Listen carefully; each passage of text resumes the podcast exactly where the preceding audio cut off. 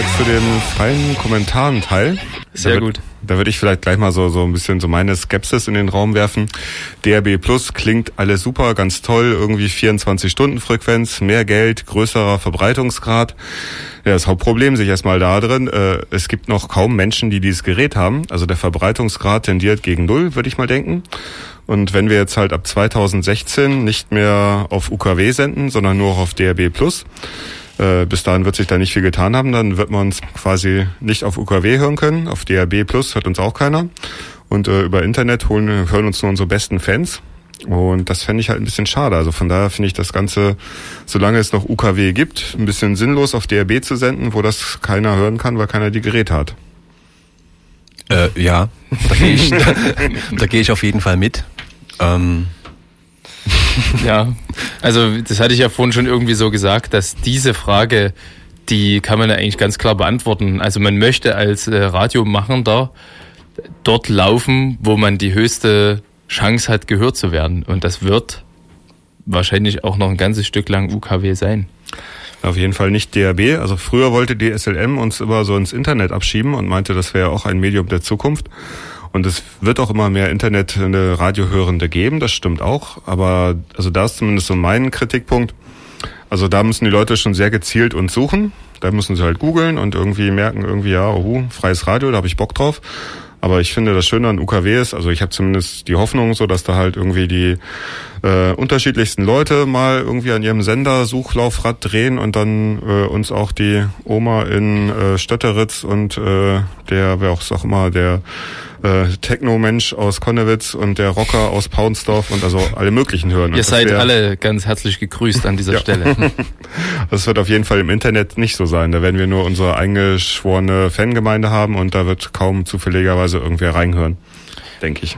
Das, ja. Also ich glaube auch, dass äh, Internetradio auf jeden Fall Potenzial hat, aufgrund hier der Smartphones und Applikationen dafür und alles drum und dran. Das ist ja aber jetzt eigentlich auch gar nicht unbedingt das Thema, weil man stellt sich natürlich die Frage, warum kann man diese Medien nicht alle gleichzeitig nutzen? Also ich würde ja auch sagen, okay, DAB Plus, wir sollen da mitmachen. Cool, das ist eine neue Technologie, vielleicht setzt sie sich ja auch irgendwann durch und UKW wird wirklich abgeschaltet, dann ist man dabei. Ähm, aber warum muss man dann irgendwie auf UKW verzichten?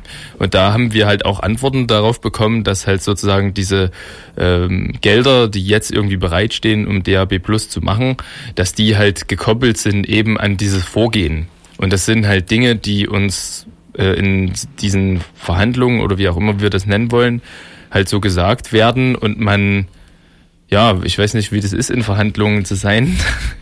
ja, das ist auf jeden Fall äh, schwierig, wenn man halt immer irgendwie von seinem Verhandlungspartner äh, Dinge erzählt bekommt, die dann äh, so hingestellt werden, als ob das eben so ist, als ob das halt, äh, als ob man da rechtlich gar keine anderen Möglichkeiten hätte und so weiter. Ähm, dann braucht man immer erstmal irgendwie äh, Rechtsbeistand.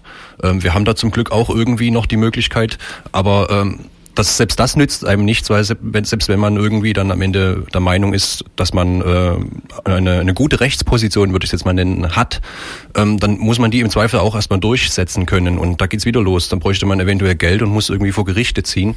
Und ähm, das, das ist es halt alles nicht. Und wir wollen ja eigentlich hier Radio machen. Und wir wollen uns nicht irgendwie äh, genau. ja, vor Gericht die Köpfe einschlagen. Das wäre mein allergrößter Wunsch, einfach sich nicht mehr damit beschäftigen zu müssen, weil ich bin Ende 2009 zur Radio Blau gekommen und damals ging es gerade darum, dass eben dieser Mantelanbieter, der die Sende- und Leitungskosten für die Frequenzen damals noch gezahlt hat, dass der aufhört und da ging das ganze Dilemma mit den Finanzen sozusagen los.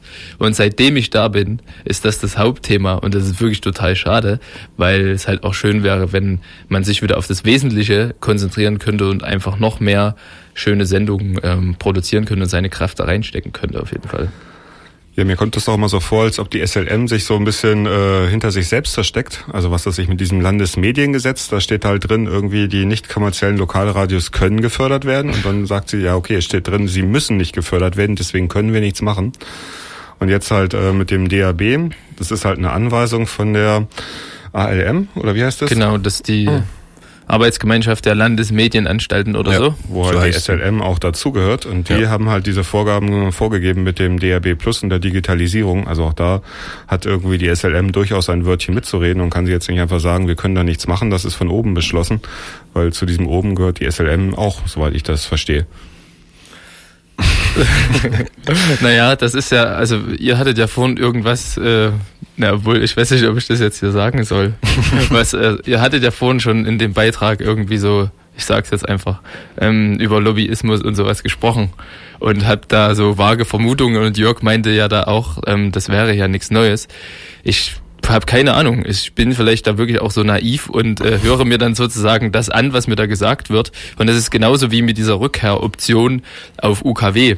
Das hatten wir ja vorhin auch kurz, äh, dass sozusagen, wenn die Förderung eingestellt werden muss von unserem Radio auf dem digitalen DAB Plus, weil die Fördertöpfe dafür alle sind, dann hätten wir die Option zurückzukehren auf UKW. Das ist eine mündliche Zusage äh, in den Verhandlungen sozusagen.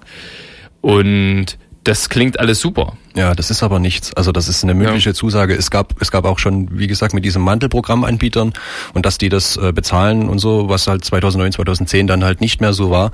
Das waren auch alles äh, eigentlich festgeschriebene Zusagen. Das war also damals ähm, im Prinzip die Bedingung dafür, dass die Frequenz ausgeschrieben wird oder dass die Frequenz halt an Apollo geht. Äh, und als das dann quasi eingestellt wurde, als sich quasi derjenige, der ursprünglich verpflichtet war, das zu, mitzubezahlen, weil das die Bedingung war, als der das dann halt einfach nicht mehr getan hat, dann gab es halt auch keine Unterstützung irgendwie durch die Landesmedienanstalt, dass die hätten eben sagen können, ja, äh, das geht so nicht und äh, sondern die haben das dann halt einfach so hingenommen und haben dann äh, uns ein Stück weit halt in dieses finanzielle Loch reinlaufen lassen. Und dort befinden wir uns nach wie vor drin. Und ähm, das wird halt auch nicht besser, sondern immer schlimmer. Und man ist eigentlich mehr oder weniger, eigentlich würde ich mal so sagen, die ganze Zeit bemüht, so ein Stück weit die Insolvenz rauszuschieben. Also das klingt vielleicht jetzt sehr hart und nach Insolvenzverschleppung schon fast, aber äh, das, das Problem ist das, dass man, äh, man bekommt natürlich auch immer irgendwo Gelder her, aber man kann halt auch nicht ständig damit rechnen, dass man halt diese Gelder das nächste Jahr dann wieder bekommt. Weil äh, selbst wenn es irgendwie, sag ich mal, große Förderer gibt, die dann sagen, ja, wir finden Radio Blau toll und wir stecken da jedes Jahr irgendwie mal Geld rein oder so, irgendwann werden die vielleicht auch denken, da gibt's auch noch ein anderes tolles Projekt und das kriegt halt dieses Jahr mal die 1000 Euro, die ich sonst in Radio Blau gesteckt habe. Und 1000 Euro würden dann halt wirklich fehlen. Ja. Ja, wenn ich mich, äh, also ich als Sendungsmachender, stelle mir das so vor, okay, wir sind jetzt noch bis äh, Ende 2015 auf UKW und gleichzeitig auf DRB Plus. Und ab dann halt nur auf DB Plus, dann sind unsere Geldsorgen endlich weg, juhu, und irgendwie wir können uns äh, voll aufs Radio machen konzentrieren. Müssten wir dann ja auch, weil wir haben dann ja eine 24-Stunden-Frequenz, das ist ja dann wieder deutlich mehr, was wir dann senden, aber ja, dann hört uns halt keiner mehr. Und irgendwie bis 2025 werden noch alle Leute lustig UKW hören, halt ohne die freien Radios. Und das sind dann immer neun Jahre. Und nach neun Jahren werden die Leute dann halt gezwungen, wegen was auch immer, Lobbyismus oder es wird halt abgeschaltet vielleicht, UKW. Ja, dann werden sie vielleicht dann mal ein DAB äh, Plus irgendwie Gerät hören und nach neun Jahren können sie dann wieder Radio Blau hören. Das, äh, ja, das macht für mich keinen Sinn. Also nicht als Radiomachender und äh, ja. Wahrscheinlich also da ist meine Motivation so ein bisschen weg. Also neun Jahre für nichts zu senden. Wozu? Tja. Wozu? Wir, wir sind beide ein bisschen sprachlos, wenn du uns das fragst. Ja, damit äh, ist man gerade konfrontiert. Also ich glaube, wir finden da jetzt auch keine eindeutige Lösung und werden uns weiter da werden rumdiskutieren und vielleicht machen wir einfach noch eine nächste Sendung, wenn wir ja. noch mehr Erkenntnisse haben. Ich würde noch kurz äh, vielleicht auf, auf Thema Geld. Also wir haben ja immer kein Geld, ist mal ganz schlimm und ähm, die SLM, die Sächsische Landesmedienanstalt, die hat immer einen Etat von knapp sieben Millionen im ähm, Dings im Jahr. Vielleicht können wir da ein bisschen drauf eingehen, äh, wo das Geld zum Teil hinwandert.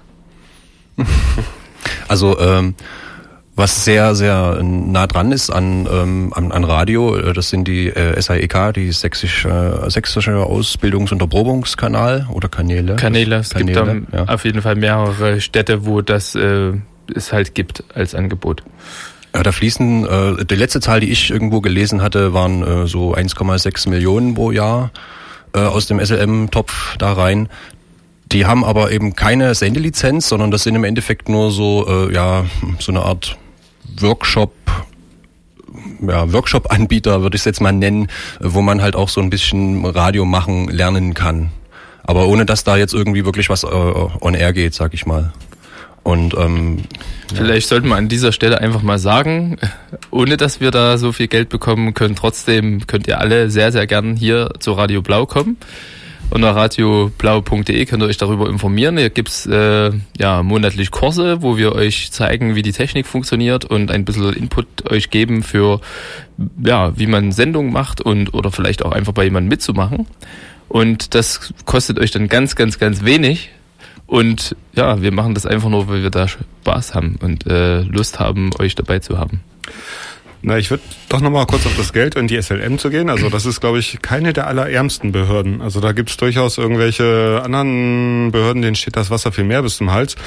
Also es, es gibt, ähm, glaube ich, keine Behörde, wenn denen ich das mir auch Wasser so den Neujahrsempfang angucke und die Villa, in der die SLM sitzen und den Wandteppich und also da ist ähm, ja, also das ist alles auf jeden Fall deutlich teurer als irgendwie, ich glaube, die Förderung der freien Radios in Sachsen, was die jährlich so abgreifen. Also ich würde mal jetzt so in den Raum werfen, da ist durchaus noch viel Spielraum drin. Und die werden jetzt wahrscheinlich auch noch viel mehr Geld kriegen, weil äh, die GZ-Gebühren werden jetzt ja irgendwie wohl so eingetrieben. Das dürfte denen noch um einiges mehr Geld bringen.